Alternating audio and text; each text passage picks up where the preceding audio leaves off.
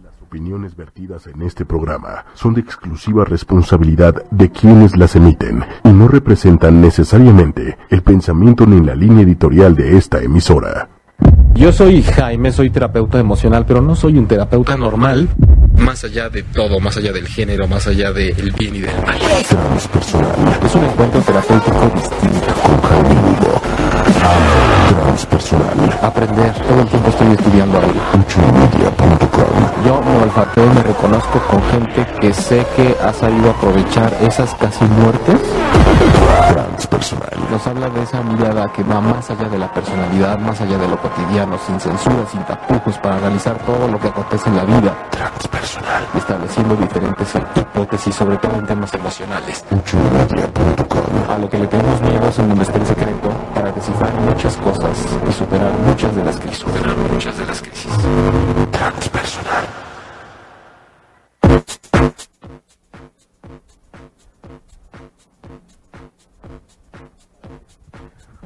Hola, buenos días, ¿cómo están? ¡Bravo! ¡Bravo! Ay, bueno, o sea, cambio de sede y se nos olvidan las reglas. Sí, es que estamos estrenando casa hoy. Bueno, somos el, uni- el último programa de la semana que está estrenando esta casa, esta cabina.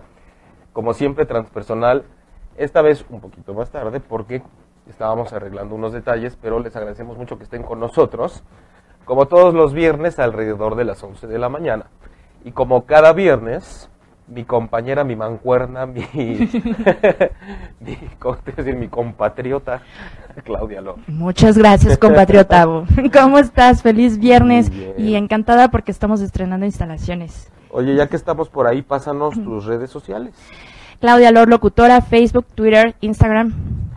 Y eh, bueno, yo soy Jaime Lugo, terapeuta emocional, y me encuentran en la página web jaimelugo.com o bien en el Facebook como Sanación Emocional Jaime Lugo. Y quiero aprovechar para, eh, hablando de redes sociales, antes de entrarle de lleno al tema del programa del día de hoy, para decirles que eh, agradecemos mucho a todos los grupos que nos dejan siempre eh, ser parte de su contenido, que nos comparten en Facebook, que nos dejan pasar por ahí, cerrando círculos, este, comunidad holística, autoestima, páginas que tienen que ver con pareja, con matrimonio, pareja, autoestima y sanación. Am, Go Mami Go, Mami, Go, que está Mami, empezando. que está empezando y que nos da mucho gusto poder compartir con ustedes y además invitarlos a todos los que mencioné ahorita y a todos los que se quieran unir a que cada viernes en vivo hagan el programa con nosotros a través de sus inquietudes, sus comentarios, sus preguntas, porque para eso estamos. Transpersonal es el viaje del alma y siempre lo que queremos proponer es una mirada distinta para atravesar las crisis de la vida. Y este también vamos a tener, les adelanto de la información que vamos a tener hoy, em, un taller que viene el 21 de abril que tiene que ver con toda esta temática que planteamos siempre aquí y sobre todo con el programa de hoy que es ¿por qué no puedo salirme o por qué no podemos salirnos de las relaciones destructivas? El tema de pareja y de autoestima es creo yo que piedra fundamental en la problemática de la crisis humana porque cuando nos empezamos a relacionar ahí se pone como se manifiesta todo lo que nosotros traemos de la vida y es en donde empiezan a surgir un poco los, los obstáculos y los desafíos de la vida entonces por eso es importante, muy importante hablar siempre de cuestiones que tienen que ver con pareja y de la forma en la que nos relacionamos con el mundo. Así que hoy vamos a arrancarnos directamente con esto, gracias a Manuel en la cabina. Por cierto, les recuerdo que ustedes nos pueden escuchar a través de 8ymedia.com o en el Facebook Live también de 8 y media. ¿Y si se pierden los programas? Si se pierden los programas, está el podcast en la página de 8 y media, diagonal transpersonal, o en las aplicaciones iTunes y Tuning Radio. Ahí pueden escuchar todos los programas cuando se les pegue la gana. Me parece perfecto. cuando ustedes quieran. Entonces, eh, bueno, el programa de hoy surge de esa necesidad de hacer muchas aclaraciones y de además tener información que la gente que está atravesando por una crisis de pareja pueda ser como esa semilla que empieza a sembrarse para el inicio de el camino de conciencia que puedan hacer cuando están relacionados de alguna forma destructiva con alguien. ¿Por qué? Porque luego creemos, la cuestión está así.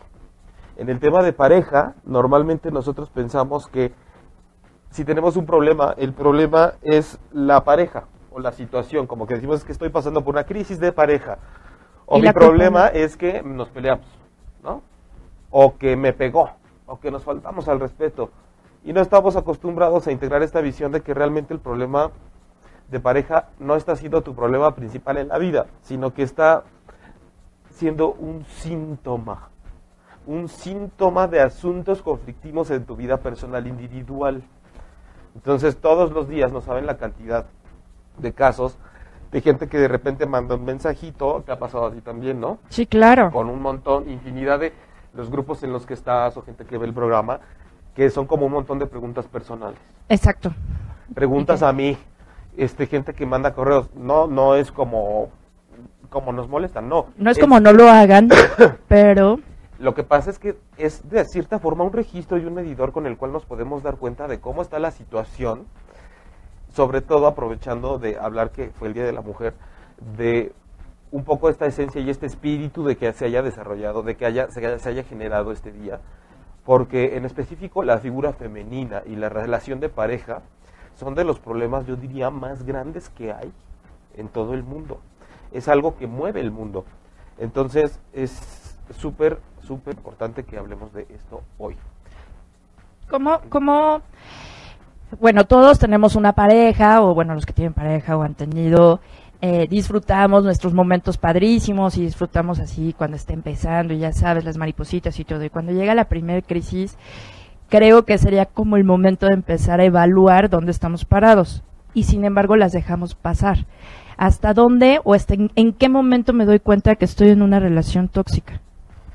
Eh, mira, hay, hay cosas que han sido curiosas cuando me pasan, por ejemplo, en, consulta, en terapia, en el consultorio, que cuando van evidentemente por algún tema de pareja, que yo les podría decir que es casi casi el 100% de la gente que va a terapia, y que evidentemente terminamos descubriendo asuntos que son personales de la infancia, de la historia de vida, y que se manifestaron como un problema de pareja.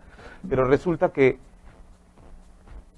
de repente te empiezan a platicar toda la problemática que surge con la pareja que estuvieron y que no han podido superar ese momento, o esa problemática por la que están pasando justo ahora, y se mencionan muchas características de la pareja.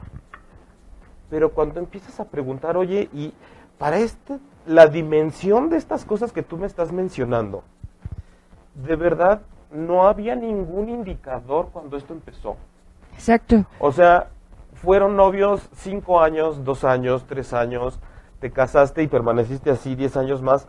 De verdad, con todo esto que me estás diciendo no había nada. Y la, la respuesta, la primera respuesta siempre es No. No. Pero conforme te empiezan a platicar la historia, de repente te dicen, sí, porque por ejemplo una vez cuando hicimos el primer viaje siendo novios, ejemplo, ¿eh? Pues me pegó. ¿cómo no te- o sea, entonces no te habías dado cuenta de lo que estaba pasando. Me, me dijiste que no. Ahorita me estás diciendo que a los tres meses te dio una cachetada o ya te ya hubo violencia verbal, por ejemplo. Entonces, sí hay cosas que nos van avisando, pero yo publicaba en redes en la semana algo que considero que también es muy importante o es básico, que de pronto estamos acostumbrados a pensar que una persona que se mantiene en una relación destructiva es por tonta o porque le falta inteligencia para poder ver las cosas y tomar decisiones. Pues bueno, este, los Curi tenían problemas también eran muy inteligentes. Sí, y es que este hay un juicio social muy grande cuando las personas están en, en una situación así y toda la gente tiende a decir, pues es que abre los ojos, es que ¿por qué no lo dejas? ¿Por qué no la dejas? ¿Por qué no se dejan? ¿Por qué no se dan cuenta que no son felices? Es que estos problemas de pareja van mucho más allá de si me doy cuenta o no. Porque la mayoría de la gente que yo conozco que está en una relación destructiva sabe que lo está.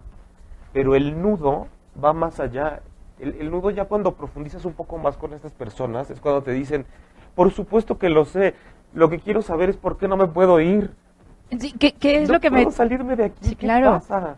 Porque ¿No? además pareciera que me duele más dejarlo que mantenerme ahí. Sí, sí, y, y eso que dices es muy, muy importante, porque da la pauta para que les empiece a hablar, por ejemplo, de cuando nosotros vamos, vamos explorando en la historia de vida personal de alguien que está involucrado en una relación destructiva, nos damos cuenta de que detrás de esa relación tóxica están un montón de miedos y de creencias que no le están permitiendo a la persona desarrollarse de manera plena y que además hay múltiples formas retorcidas de haber conocido el amor a través de nuestra familia, de nuestro entorno y de nuestro desarrollo, que hacen que llegue un momento en el que cuando tú estás en una relación con una pareja que es destructiva para ti, pienses que no va a haber manera de que tú estés mejor o conozcas el amor distinto que lo poquito que puedes llegar a tener con esa persona a través de los madrazos, de los insultos o de la dinámica de codependencia. También esto se escucha como, sí, pero pues qué pendejo, ¿no? Darte cuenta. No, es que sí tenemos que saber en serio que esto va mucho más allá de la inteligencia y mucho más allá del pensamiento lógico. Podría ser como un, tipo de adicción a, a- a, pues a esta relación, porque me está dando algo, o una lección, o tengo que aprender o demás, y no lo puedo soltar hasta que no lo entienda realmente. O sea, es como cuando eres adicto, no sé, al cigarro. O sea, que sabes que te hace daño, Sí, sabes que está mal, sí. pero de una u otra forma te calma o de una u otra forma este baja tus niveles de ansiedad o te distrae, porque Sí. eso es lo que hace el cigarro, finalmente Sí. distrae tu, tu mente. Entonces, esta relación tóxica, tóxica a lo mejor me está distrayendo de querer evolucionar o me distrae cuando no me quiero dar cuenta que pues para que sea relación tóxica requiere de dos, ¿no? Entonces yo también tengo mis conflictos que arreglar. El, el ejemplo que acabas de dar es súper importante, claro y poderoso. Tal cual como cuando vemos a una persona con una- un problema de adicción con el alcohol, con el cigarro, con alguna droga, justo hay que ser honestos. Estas personas no lo van a decir, pero estas personas saben que están en un problema, saben que están agarrándose de algo para evadir otra cosa. La cuestión es que a veces estas personas ni siquiera saben exactamente de qué están huyendo. Ya a esas alturas de su vida ya olvidaron un poco, por así llamarle, de qué están huyendo y de qué y que se están agarrando de eso para qué. Es un es como es a lo que en psicología le llaman la psique, como esa fuerza que es entre la mente y, un poco aquí en transpersonal, ¿no? Que decimos que es la espiritualidad. Ya son asuntos como mucho más eh, por eso les llaman alternativos, porque de pronto en la ortodoxia es como la lógica, el cerebro, el pensamiento y ya. Y aquí estamos hablando de que pareciera que es una fuerza como un fantasma interior en cada quien, que se vuelve el que maneja tu vida de una forma como oculta. Lo que sucede es esto, el cerebro es como una gran grabadora. Vamos claro. a poner este ejemplo. Una persona que desde chica aprende a través de la relación de sus padres, que es, digamos, de una dinámica violenta, que no se, eh, que no se estimula del todo su sana autoestima, y que además las experiencias conforme va a la escuela se refuerzan con eso, porque eso hace que sea un niño o niña con ciertas conductas claro. agresivas, violentas o introvertido, introvertida. Y de niños vemos que a veces son criaturas muy dulces, pero conforme se van desarrollando y van teniendo vida en pareja, a veces las cosas que viven son tan traumáticas que esa gran grabadora que tenemos que es el cerebro, lo que hace es decir, ahorita tú como niño no puedes procesar esto emocionalmente porque no, no tienes las herramientas, no te has terminado de desarrollar. Es mucho trauma para un niño, pero lo grabo Y lo, guardo. grabo, lo grabo, lo guardo, y ahorita se trata de salir adelante. Es a lo que llamamos un poco el ego. El ego te dice, esto es de mal, para allá, para allá, para allá, para allá, y de pronto dices, el ego me protege, pero también un poco me desvía de las oportunidades de afrontar lo que yo tendría que atravesar de una vez para transformar mi vida. Ok. Entonces, de pronto, tú tienes estas experiencias traumáticas, tu cerebro, tu ego, te protege, te salvaguarda, bloquea la información, más no desaparece, la guarda, y conforme maduras y te vas desarrollando, resulta que es como si te graduaras de esa pequeña carrera, y entonces dices, ahora sí, vamos a la vida a trabajar, a relacionarnos, a conocer una pareja, pero ¿cómo le voy a hacer? ¿De dónde aprendí? ¿Cómo se hace? Y entonces se desbloquea de alguna forma no consciente todo lo que está aprendido. Y claro. entonces te vienen los ejemplos a través de los cuales conociste el mundo. Una pareja como la de mis papás, esa sensa y no lógica, no entendida, simplemente es, yo sé que así es como se hace la dinámica mecánico. con una pareja, ¿sí? Y, y, por ejemplo, una mujer que haya sufrido abuso o violencia intrafamiliar y que la vio de sus padres, evidentemente se va a ir a relacionar con una persona que la haga caer en esa dinámica.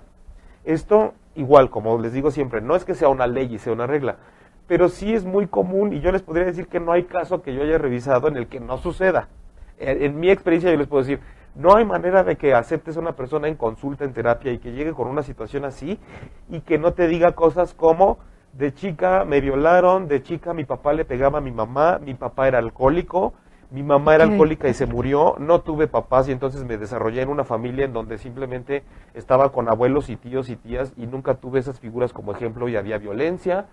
Este, me desarrollé en una familia donde como mujer siempre valía menos que mi hermano. Siempre hay una serie de configuraciones que van a soportar y a sustentar la historia y la crisis de pareja destructiva que tú estás viviendo en ese momento. Ok, este, Constanza, te prometo que te voy a ayudar con tu terapia cuando seas adulta por todos los errores que he cometido últimamente. No, es que qué fuerte, porque imagínate cuánto, cuántos ahora que estamos pasando por situaciones de separación, divorcio, violencia, este, relaciones tóxicas, les estamos grabando en nuestros hijos o en nuestros sobrinos, mm, quien nos vea, toda esta, toda esta historia. Y entonces tenemos que ser responsables de qué es lo que enseñamos. Primero responsables de nosotros para dejar de sufrir. Y en segunda, dejar de hacer sufrir a los, a los que vienen. Y ahorita que dices eso del sufrimiento, cuando estas personas que se encuentran en relaciones destructivas y no se pueden salir, es también muy común que en una crisis emocional la gente diga, es que me duele y ya no quiero que me duela, es que estoy sufriendo todos los días. Y todos queremos siempre cómo le hago para que me deje de doler emocionalmente y cómo le hago porque ya no quiero estar sufriendo.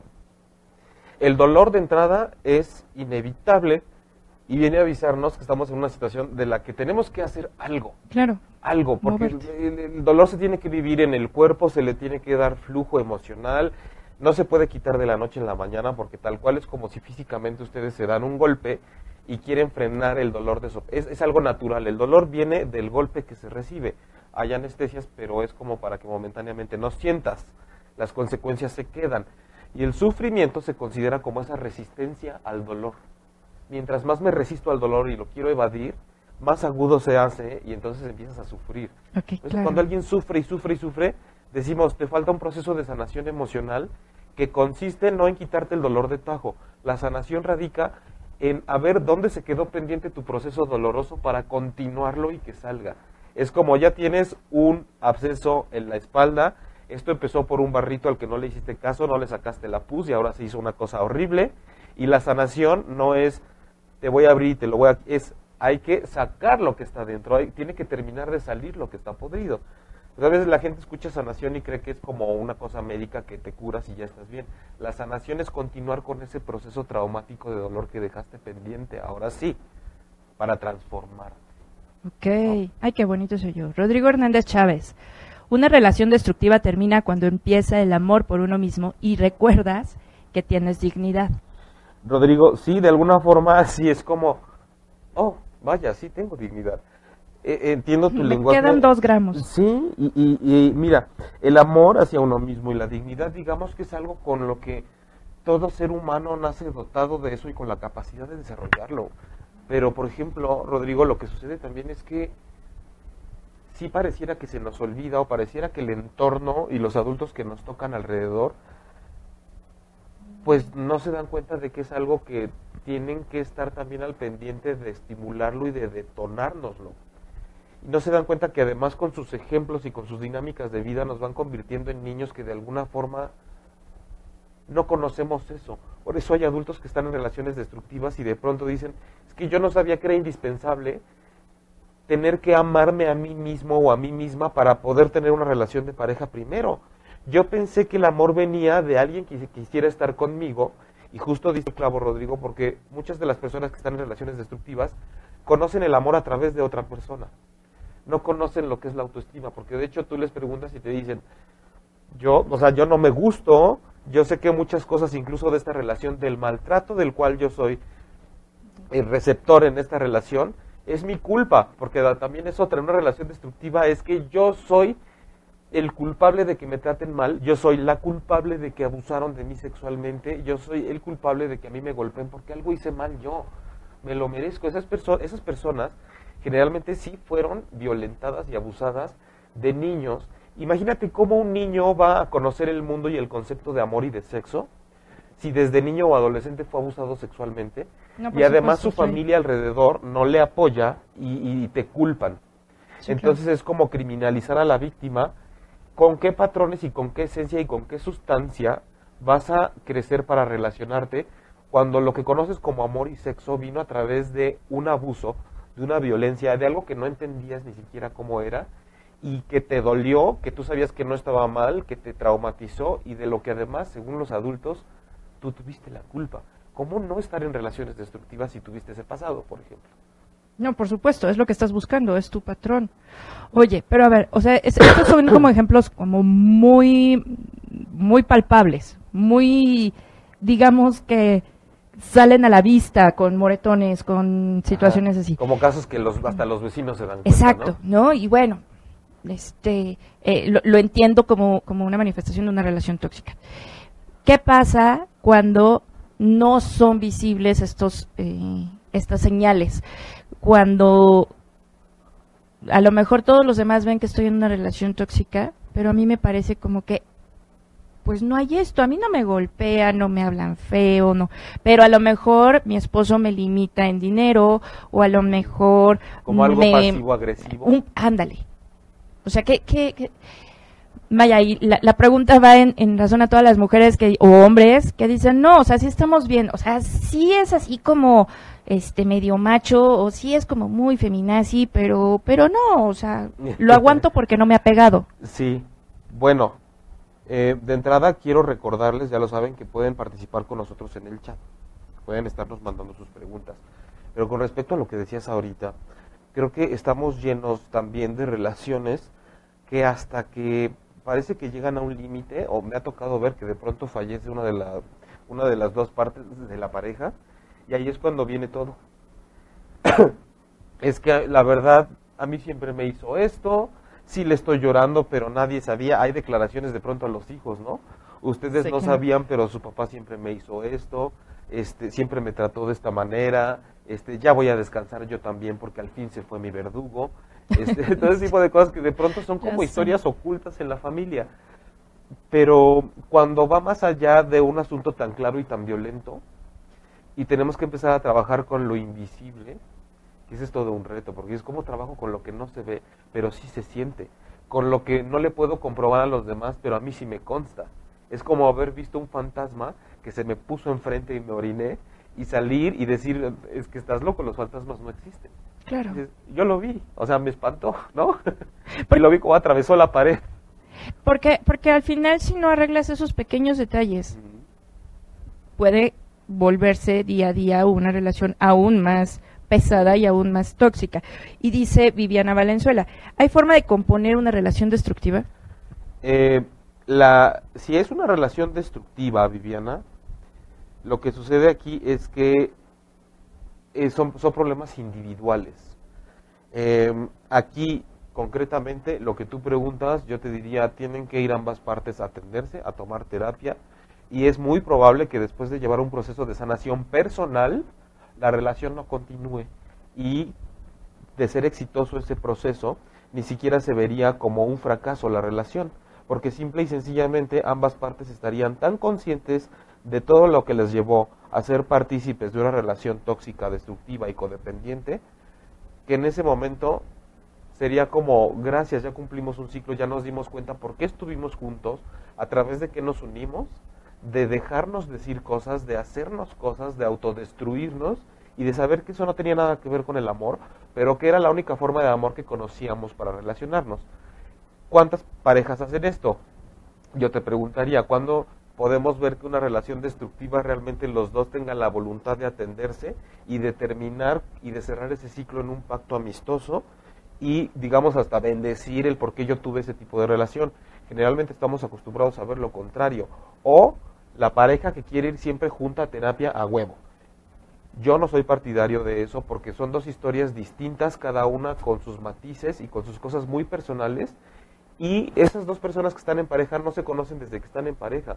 Llevan la mayor parte de su vida, es, fue sin haberse conocido mutuamente. Claro. Entonces lo que tienen que trabajar es como toda la punta del iceberg, que son dos kilómetros, y quieren ir a una terapia de pareja a trabajar los 30 metros que llevan juntos, cada uno en su puntita. O de repente sucede mucho, perdón que lo diga, pero sí, las chavas que de repente quieren ir a los talleres o a la terapia y llevan de las greñas al marido.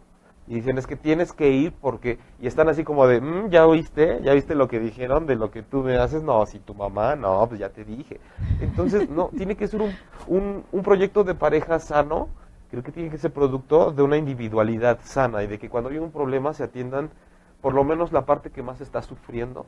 Para decir, si tú no trabajas tu parte, de verdad es tu problema, pero yo he decidido sanar para saber y entender por qué ya no debo estar contigo, si es que quiero vivir feliz. Belecita Robles. Hola, muy interesante lo que están diciendo. Es lo único que se conoce y no sabemos qué hay más adelante.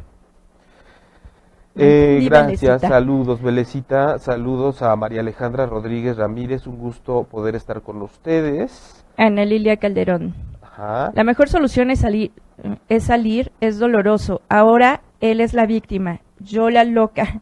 Ahora me siento libre y feliz.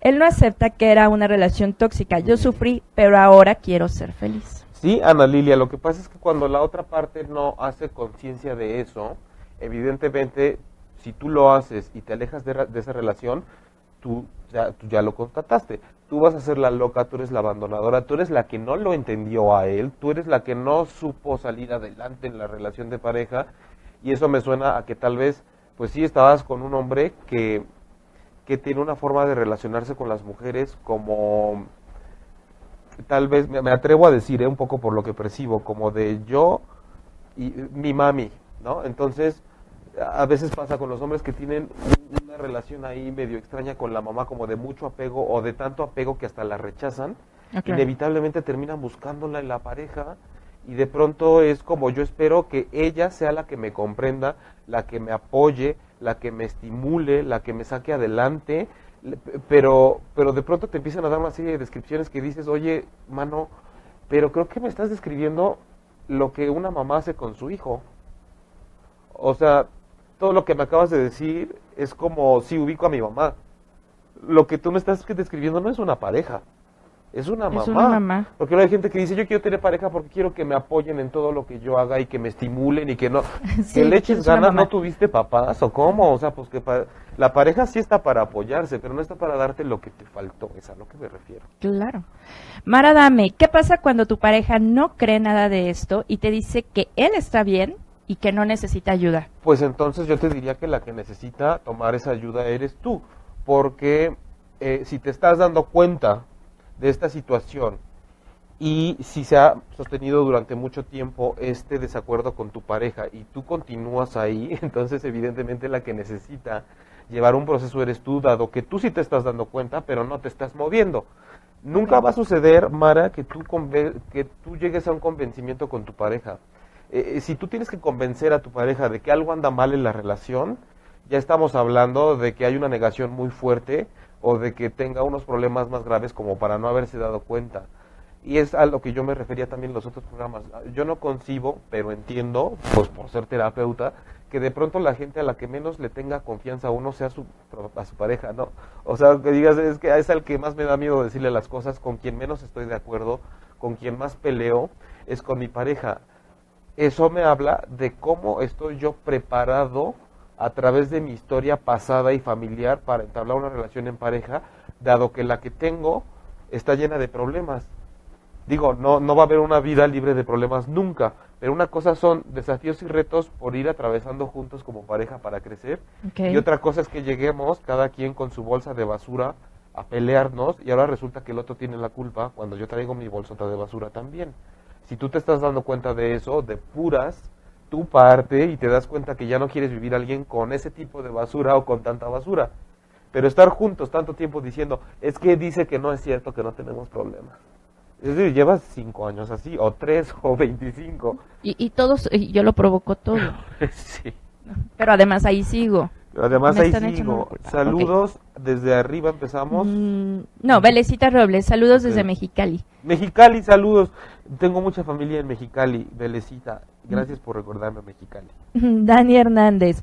Hola, yo dejé una relación así y decidí que no me afectaría de nuevo, pero me costó perder a mis hijos porque él los convenció de que la mala fui yo y se los llevó. Ahora quiere seguir controlándome a través de ellos. Eso es de lo que hablábamos, Claudia, la vez pasada, que en la psicología tradicional y el aspecto legal se llama la alienación parental. Exacto. Entonces, por ahí averigua el término y si hay abogados de por medio, yo te recomendaría que plantearas ese concepto, porque parece que procede.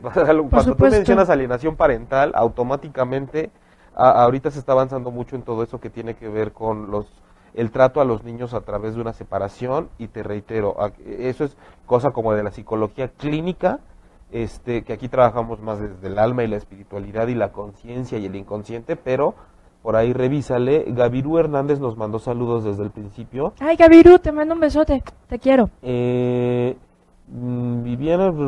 ¿Le sigo? Ah, María Alejandra Rodríguez. No, sí, es que quería ver como si había algunos anteriores que no los habíamos mencionado. Pero... Ok, ahorita le checo. Sonia Marlo, hay personas que van de relación en relación tóxica. ¿Es posible que se vuelvan adictas a esa forma de relación? Por supuesto que sí. ¿Sabes qué es lo que pasa, Sonia? Que cuando no hemos trabajado nuestra historia personal dolorosa, traumática, vamos a ir de relación en relación repitiendo y tratando de sanar. Va- va- vamos a, a incluir este concepto. Cuando estamos en una relación eh, destructiva, tóxica, codependiente, una vez tras otra, tras otra, toda esa forma conflictiva de relacionarnos es un intento de nuestro inconsciente nuestra alma, si así lo podemos decir aquí, por sanar lo que pasó que no resolviste cuando estabas chico. Entonces yo me relaciono con una persona que me va a dar batalla en esos temas para repetir y revivir lo que yo traigo pendiente y lo que podemos ver como una mala experiencia de pareja en mi vida es que es un intento de mi pasado por intentar retomar desde donde se quedó para poder vivir ese abuso y ahora sí atravesarlo como es y deshacerme de mi verdugo y por fin salirme de ahí. Lo que pasa es que no estamos acostumbrados a verlo de esta forma. Vamos a suponer que yo fui un niño abusado y que mis papás no me querían y actualmente yo abuso o soy abusado también por un montón de gente y golpeado y de repente sufro como que no me doy cuenta o lo niego.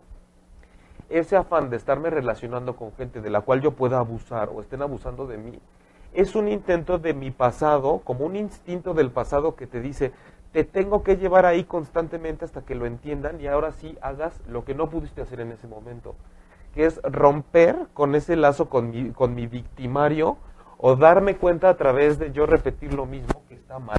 Es como... ¿Es como pasar la materia con diferentes profesores? Exacto, y como yo diría como esos bueyes que están arando el campo y que pasan por el mismo lugar una y otra vez porque están haciendo zanjas, pero es como solo sé que tengo que estar pasando por aquí todo el tiempo. Entonces estar en una relación tras otra de este tipo es tengo que estar pasando por aquí todo el tiempo hasta que tal vez sea lo suficientemente profundo el asunto en el que yo caiga para que me dé cuenta. Y, te- y salga de ahí. Y por eso es que tenemos que revisar qué pasó para que estés ahí. Viviana Valenzuela, ¿me puedes dar datos para pedir cita y o consulta, por favor? Gracias. Eh, sí, mira, a mí me puedes localizar en el 55 18 18 81 87. Más lento porque no teléfono, alcancé. 55 18 18 81 87.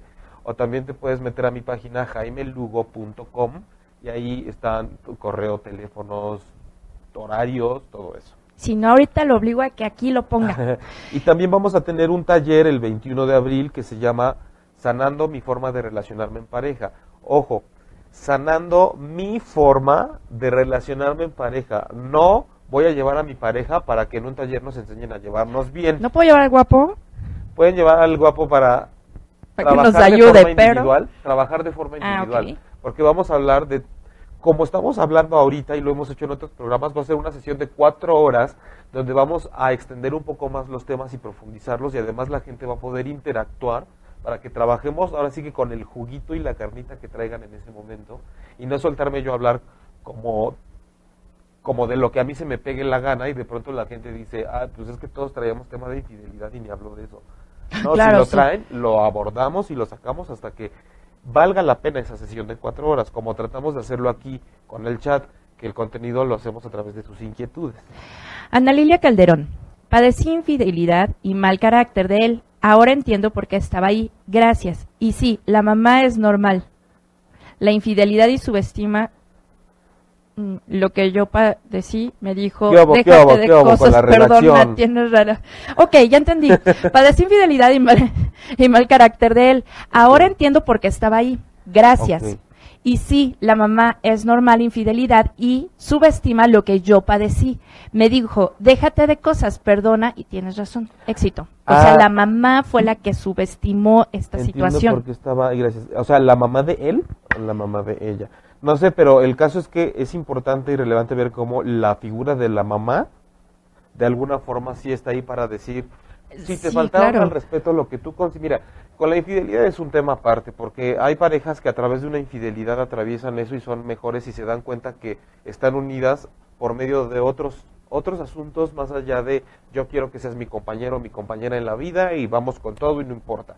Hay gente que sí ve la infidelidad como algo que simplemente no se puede permitir y ahí se acaba todo y no importa la construcción de la familia que hayan hecho. O surge la infidelidad para darte cuenta que en realidad no había nada más que te uniera. ¿No? Y entonces Sí, es gracias Es, es una por oportunidad, esto. a fin de cuentas. No infidelidad, entra a la gente a través de la infidelidad en una crisis que se da cuenta de muchas cosas y que si para ti simplemente es algo que no perdonas y, y no está en- dentro de tus negociaciones, entonces cuando ocurre, yo lo que no entiendo es cómo hay gente que sataniza la infidelidad y su pareja, pero porque su pareja le es infiel constantemente. Si no comulgas con eso, ¿por qué no has dejado a tu pareja si no la te es primera infiel? vez. Porque la mayoría de la gente, yo he dado de repente alguna plática o escribo cosas que se me van encima las mujeres que dicen, ¿cómo puedes decir que la infidelidad no es para tanto? Porque cuando te ponen el cuerno es lo peor que te pueden hacer. Perdón, pero me lo están diciendo puras mujeres que soportan cuerno tras cuerno tras cuerno tras cuerno y el día que yo escribo algo de infidelidad, a mí se me van encima. Porque presentas la cara de, oye, la infidelidad te puede servir para otra cosa. No, no, no, está mal. ¿Cómo puedes decir eso? Por donde quiera que lo veas está mal. Bueno, a mí me hubieras dicho eso hace tres años sí. y yo sí te sé. hubiera sacado de aquí a Eh, pero tarde o patadas. temprano no terminas aprendiendo. Ay, no, y lo agradezco. Y la verdad es algo que para mí, hoy en día, con mi exmarido, este, ya lo puedo platicar con él. Y es como, oye, qué buena onda. aquí. Y al aire aquí mil veces, pero es gracias porque ahora conozco otra forma de amarme. Ajá. Gracias por no mantener una relación a fuerza. Y qué bueno que abriste tus alitas y volaste para otro Y- lado. Y además, ¿sabes que Ahorita que decías, a mí me hubieras dicho eso antes y te mandaba a volar, es que con estos temas sí a veces cuando los desarrollamos, por ejemplo, en un programa, es como poner, ponernos del otro lado del río para decirles cómo es la otra visión de las cosas. Pero además sí se puede superar. Pero de ellos, eh, la gente estando desde el otro lado te dicen, estás loco, ¿cómo crees que voy a llegar allá? Me voy a morir, me voy a ahogar. Es que no seas despiadado y me pidas que atraviese por todo eso. Esto es una exposición de un tema y hablamos a dónde es el ideal llegar. Cuando estamos en un proceso terapéutico es como el terapeuta, digo, yo me meto al agua, te doy la mano, te ayudo a atravesar el río, pero lo atraviesas tú, lo atravesamos juntos, ves cómo sí se puede y llegando allá te digo, lo puedes hacer porque lo único que te hice fue darte la mano, flotaste sola. Como a los niños cuando les das el hilito para que Ah, caminen, ¿no? Exactamente. Y luego ya hasta se los sueltas y caminan solos. Y, y además te encargas como acompañante terapéutico de decirle, ¿te diste cuenta que el que caminó fuiste tú? Yo te acompañé. Ay, qué bonito, ya está, más". voy a llorar, creo. Vamos a llorar. Este, la mamá de la que hablábamos hace ratito de Ana Lilia Calderón es la mamá de él. Ah, ok. eh, o sea, la mamá de él, la suegra, te dijo... Es la que Ah, que te dijo, perdona a mi bebé, porque Ana, de, oye, bebé, pobrecito, ¿por qué lo vas a dejar a mi bebé? Si te lo estoy encargando a ti para que tú me lo acabes de educar. Así te dijo su mamá, la suegra. Ay, no, te amé. este, Marlene Penichet. Marlene Penichet. Marlene Penichet, no sé, es nombre artístico, se Ok. me hace. Ay, usted perdone, pero es que yo nací en México. Tiene algo que ver la mala relación con la madre desde niña, con buscar el mismo patrón de hombre, en este caso hombres viol- violentos y agresivos, y en el cual yo juego un papel de madre hacia ellos. Sí, pues tiene que ver la Sí, a ver, mala relación con tu mamá desde niña para que tú busques el mismo patrón de hombre. En este caso, hombres violentos y agresivos. Perdón que lo esté releyendo, Sí, pero es que a veces así, Ya me van a correr así lo proceso no- más. y en este caso, hombres No le funciono como secretaria. ¿Te lo traduzco? Es, es problema mío. Y en el cual yo juego un papel de madre con ellos. Mira, eh, eh, es que es- siento que esto, o sea, es toda una historia de vida condensada en cuatro renglones, pero yo no sé, a pesar de la relación con tu mamá, cómo haya sido la relación que tuviste que tenía tu mamá con tu papá o con su pareja. Pero si estamos hablando, como tú bien decías ahorita, de una mala relación con la mamá, es que ya es una forma que va a desordenar lo que tú vayas a hacer posteriormente en pareja. Si tú tiendes, Marlene, em, a relacionarte con hombres violentos y agresivos, en donde tú además tienes un papel como si fuera de su madre, imagínate lo... No sé qué palabra usar, porque en la clínica se usa como qué enfermo, qué trastornado, que... Y no me gusta ponerle tanto esas etiquetas, pero de qué forma una pareja que tendría que ser tu compañero y que tendrían que tener un proyecto de vida juntos, relacionados a través también del espíritu, no nada más del cuerpo, en qué momento eso toma una dinámica en la que tú recibas violencia y agresiones de su parte y además termines siendo como una figura maternal con ellos. Ponte a reflexionar qué habrá faltado en ti. Lo que tú me estás preguntando definitivamente tiene que ver, es como preguntarme, tiene que ver mi historia de vida con el tipo de relaciones que tengo, desde luego, pero ponte a ver qué faltó en tu vida para que tú ahora te sientas de alguna forma, aunque sea inconscientemente cómoda, siendo como la mamá de tus parejas, y qué aprendiste en tu historia de vida o dónde le podrías rascar para rescatar información que tal vez ya bloqueaste para ver una relación amorosa como que solo lo puedo hacer a través de que él me agreda. ¿Es un amor eh, eh, caníbal? ¿Es un amor apache? Es que eso es lo que de repente dice la gente, es que es amor apache. No, es que no es amor entonces. O sea, de repente, insisto, hay gente que además dice, pues es que tenemos muy, muy buen sexo, muy buena cama, este, dentro de las seis madrizas que me pone a la semana y las tres veces que yo voy por él cuando me avisan que está borracho, el domingo me lleva a comer barbacoa. sí, entonces sí me ama. Llevan tres años diciendo, pero es que van dos domingos que me llevó a comer barbacoa y me dijo en la barbacoa que me ama. A ver, si me daña, no me ama. Si me daña, no en me cualquier ama. Sentido. Si me golpea, no me ama. Si yo golpeo, no amo. Si estoy dañando, no estoy amando. Estoy relacionándome a través de algo inconcluso que tengo de mi pasado pero hay que observar a la pareja como para saber observarnos a través de ella y decir, ¿qué me está pasando? Que en donde tendría que estar con armonía, más bien estoy tratando de resolver algo que no pude antes. Y no, yo sé que no es tan sencillo, porque de pronto es, ¿cómo voy a darme cuenta que estoy sanando una herida tan grave de mi infancia o de mi adolescencia? Pero que además sé que sin esta persona yo no sé qué va a ser de mí porque es lo único que tengo de amor poquitito.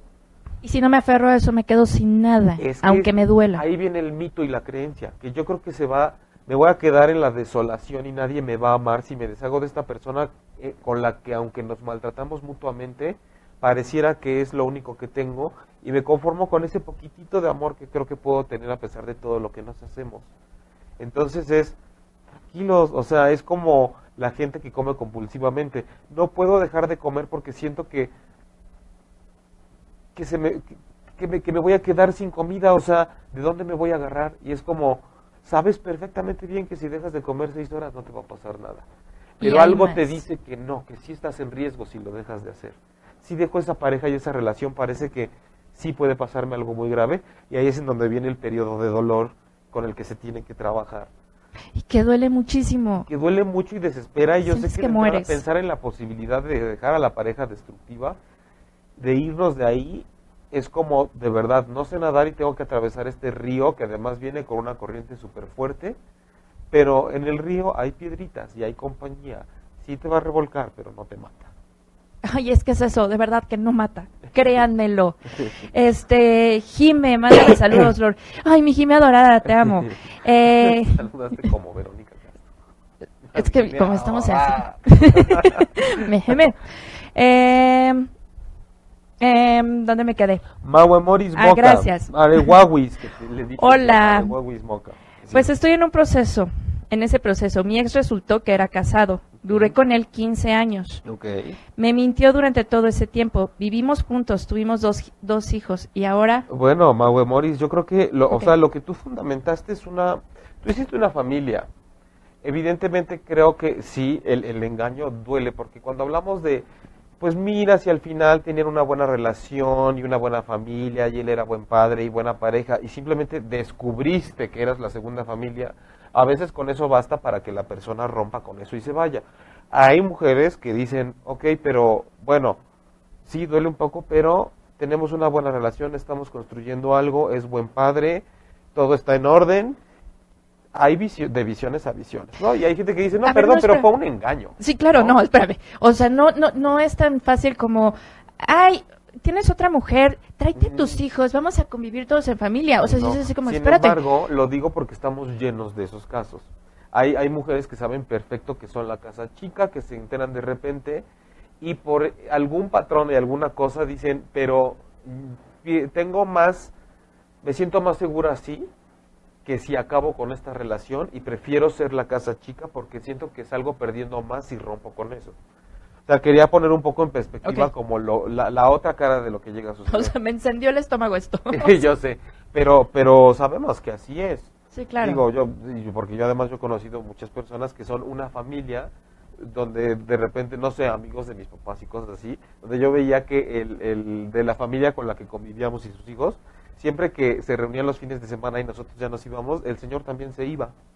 Y Ok. decía, oye, ¿por qué eh, fulanito no se queda? no Y ya cuando era más grande me dijeron, no, pues porque él tiene otra casa con otra señora. Y estas que tú conoces, que son la familia de toda la vida, claro. él nunca duerme aquí, él se va a dormir a su otra casa. Eso es una cosa cultural que se ha permitido, que se ha validado, pero que tenemos casos como Maue Morris, que dice, yo ya rompí con eso y estuvimos 15 años juntos y me mintió.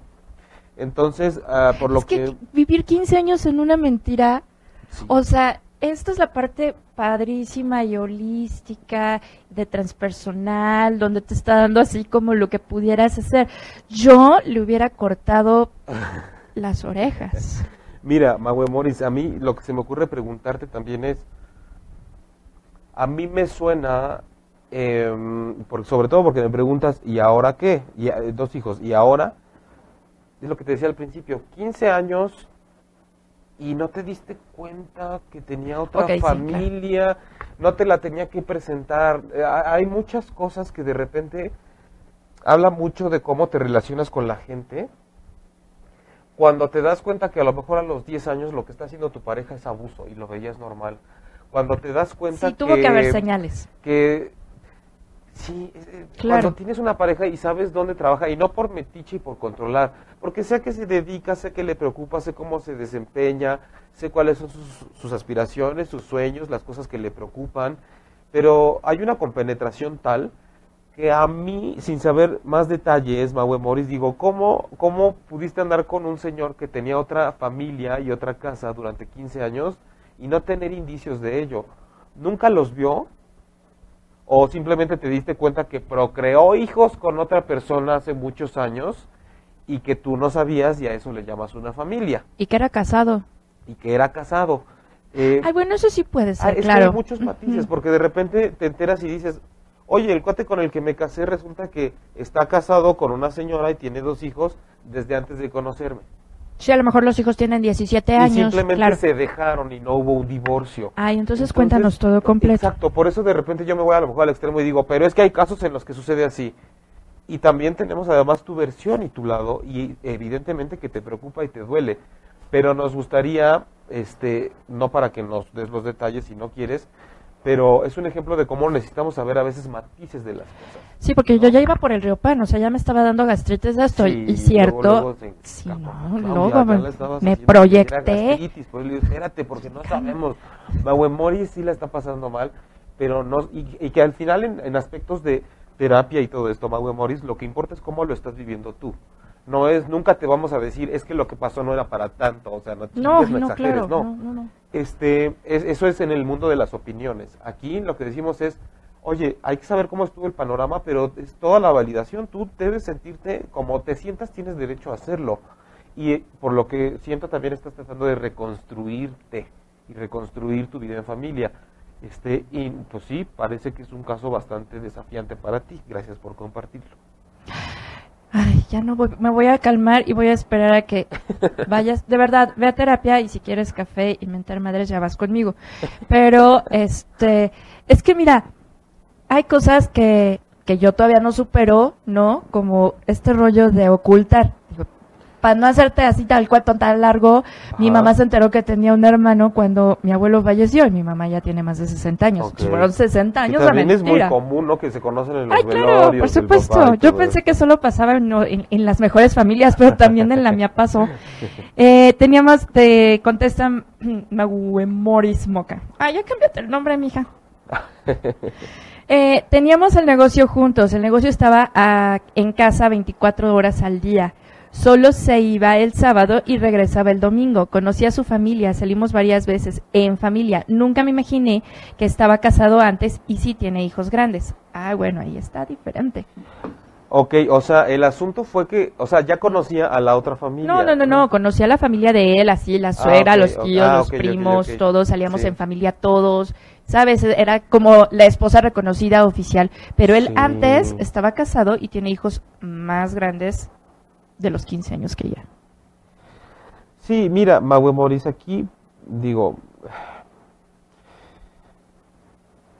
yo lo único que me gustaría que la gente cuando está pasando por una situación tan complicada, solamente se planteen también otras posibilidades.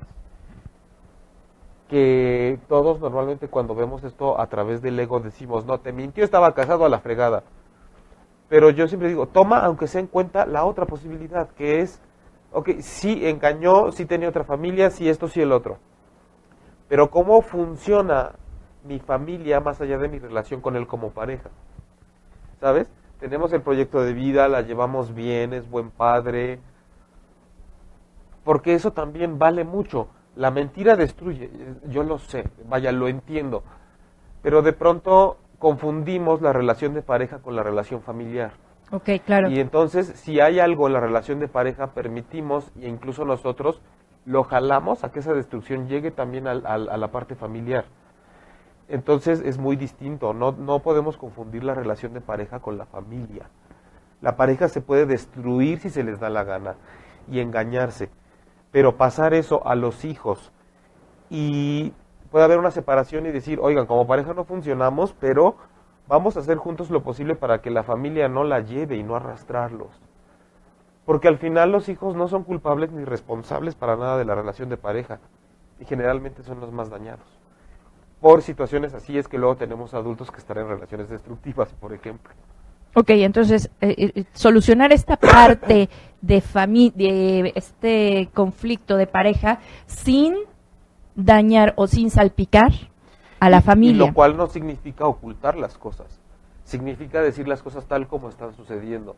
Ustedes tienen padre, tienen madre, estamos pasando por un malentendido, por conflictos. Es probable que como pareja ya no vayamos a funcionar, pero siempre vamos a ser una familia, aunque alguien rehaga su vida de pareja eventualmente con otra persona. Y es súper, eso es como quitarte mil kilos encima y es súper, bueno, a mí me entramos en encanta un ese... dramón, Y entonces, de pronto, la pareja que se siente engañada, dejada, eh, maltratada y todo eso, lo traspasa a los hijos con una facilidad. Es que no tenemos esa contención madura y entonces agarramos a los hijos de cómplices, los agarramos de víctimas, eh, permitimos que la pareja ejerza la misma violencia que ej- ejerce con nosotros. Bueno, al grado que hay casos donde los hijos son abusados sexualmente y, y los padres son los primeros que culpan a ese menor Ah, claro. o lo ocultan, no lo contienen, no le... ah, casos muy feos. María Séptimo, hola, gran dilema, de nuevo eso de la infidelidad. Ay, Así es, mucho. María. Jiménez se ve allá. Ya. Listo. Y bueno, muchos saludos a la gente que nos está siguiendo en la transmisión. José Carlos Rodríguez Martínez, un beso. saludos, gracias a todos por vernos. Eh, en estos minutos que nos quedan, yo les quiero decir Repítenos que... antes, no, repíteles el teléfono para consulta. Ok. Y de verdad, Sí, que nos quedan como tres minutitos. eh, pasar el río no es fácil, es algo eh, que en lo personal a mí me costó mucho tiempo, mucho trabajo de mm, emocional y demás, pero si tienes la compañía y el hilito que te vayan guiando es mucho más enriquecedor, Sí. más fácil. Y, y, y sobre todo cuando lo has pasado ya, ¿no? Ay, sí, dices, de este, verdad, no, no. Es que de ahí vienen frases como sí se puede. Sí se puede, échenle ganitas. No, es horrible. No, no, no le echen ganitas. Pero es algo que duele. Yo lo viví horrible, duele el alma, duele el todo. Pero si se sale adelante y luego ya puedes tener tu programa bien padre. Deben saber que además el pensar y sentir que no van a poder salir adelante y que van a morir en, en el intento es natural. normal. Casi que no es requisito sentirse así, casi casi para poder pasar por ese Sí, proceso. porque si no lo sientes así, todavía te falta. Sí, todavía te falta, o a lo mejor ya hasta tocaste fondo sola y medio lo sobrellevaste y, y no te diste cuenta y sales como mafalda, así como greñudo, así como, ¿qué pasó aquí? ¿No? ¿Qué onda? Sí, claro. Este, pero bueno, vam- vamos a ir cerrando esto recordándoles que les agradecemos a toda la gente de redes que siempre nos sigue y nos permite eh, llegar a sus grupos y a sus páginas como el comunidad holística, autoestima, matrimonios, terapia de, pareja, matrimonios en crisis, cerrando círculos, pareja, autoestima y sanación, este, nuestras diferentes redes sociales, nuestras diferentes páginas y perfiles donde a través de ellos siempre pueden estar con nosotros. Y bueno, la sesión del 21 de abril, sábado, es un- una sesión, digamos, un taller, una charla interactiva donde vamos a estar dando todo esto como ustedes lo ven en los programas, pero mucho más trabajando con sus casos, peloteando los puntos, viendo los casos que traen. Y es de 4 horas de 10 de la mañana a 2 de la tarde. Y para ello pueden eh, llamar a un número de teléfono que no me sé y que estoy a punto. Bueno, pueden también Ay, aquí esta el- secretaria que tampoco lo apuntas nunca. No, pero es que además creo que ni siquiera te lo, si no me lo sé. Yo, me lo ha pasado. Mientras tanto te voy diciendo lo que dice Ok. eh, Maue Morris. Eh, tiempo es decisión, time es decisión. Y si hablé con mis hijos, les dije que no funcionábamos su papá y yo y traté de hacerlo más amigable para los niños, pero él reaccionó diferente, amenazó, insultó, ya sabes. Sí. Pues trabájalo tú. Pues mi- mira, es que imagínate también cómo se va a poner alguien a quien de pronto lo cachas con tremenda mentira y además le dices, aquí se te acabó todo. Hay gente que se va con la cola entre las patas y otros que reaccionan como gato boca arriba. Creo que a ti te tocó el gato boca arriba. Viviana Valenzuela, yo ya estoy en el ojo del huracán, me siento fatal. Gracias a ustedes. Toma los datos, Viviana, Toma no estás los datos sola. y sentirte en el ojo del huracán es requisito de que estás transitando por una crisis de la cual vas a renacer. Eso sí, sábelo. Verónica Aguilera Jauregui también tiene que ver con el miedo a la soledad, abandono que hacen que te, re- que te relaciones de manera más enfermiza, ¿no? Por supuesto que sí, más vale mal acompañado que solo, ¿no? Al revés que el sí, dicho. claro. El teléfono para quienes eh, quieran asistir al taller del 21 de abril es el 55 54 30 99 17. De todos modos, reitero, si entran a jaimelugo.com, hay una pestaña de talleres y conferencias y ahí está toda la información. Y ahorita que acabe el programa, lo obligo a que lo ponga en los Lo comentarios ponemos aquí. en los comentarios. También en la página pueden encontrar la información de terapia. Este, ahí el teléfono es otro para terapia es 55 18 18 81 87. Llame ya. y este, bueno, hay, hay gente a la que le, le doy a veces terapia en línea que está incluso en otro país o si no el consultorio es aquí en la Ciudad de México, en la colonia Condesa. Todo se puede hacer siempre y cuando nosotros tengamos la voluntad y las ganas y estar en el ojo del huracán y acercarnos a buscar ayuda, sobre todo sin pensar en es que no me da tiempo, es que no me alcanza la lana, es que de verdad yo por eso les hago hincapié en este programa, siempre tratamos de ver la otra mirada y no es como un médico en el que si no tienes los 50 mil pesos no te opera el corazón y te mueres. Obviamente de esto trabajamos, pero siempre nos podemos acercar para decir, necesito ayuda y la verdad es que no me alcanza el tiempo, la vida, la energía, el dinero, pero necesito ayuda y siempre se puede hacer algo al respecto. Entonces siempre hay negociaciones. A mí no me gusta que la gente de pronto se vaya a quedar así, pienso, para toda su vida y seguir con una generación tóxica porque un día uno de sus miembros no tuvo chance de ir a tratarse porque no encontró con quién, por ejemplo Porque no lo alcanzaba. porque no le alcanzaba el tiempo, ni la vida, ni el dinero. Entonces está el taller, está la terapia, o busquen otras actividades. Y si no, de todos modos, recuerden que nosotros estamos aquí todos los viernes en vivo a las 11 de la mañana. Muy felices y contentos y recibiendo sus comentarios. Siempre con la operación en cabina de Manuel. Muchas gracias. Noche y media. ¿Me ibas a decir algo, Claudia? Sí, que si también das terapia para niños. Eh, mira, en, en niños siempre hay una situación en donde dependiendo del caso que se trate, yo sí recomiendo que vayan como a un psicólogo ortodoxo muy bien especializado en niños. Yo sí he atendido niños este, desde mi enfoque. Nada más quiero que les quede bien claro porque eso es muy importante. Lo que yo hago es una especie de psicoterapia alternativa. Es trabajar con estos aspectos del inconsciente y del alma y de la espiritualidad y con muchas técnicas de relajación también.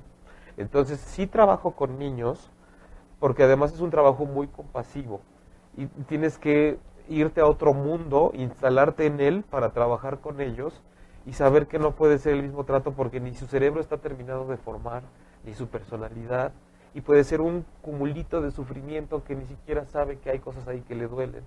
Entonces, sí los atiendo, este, pero repito, no soy un psicólogo especializado en niños.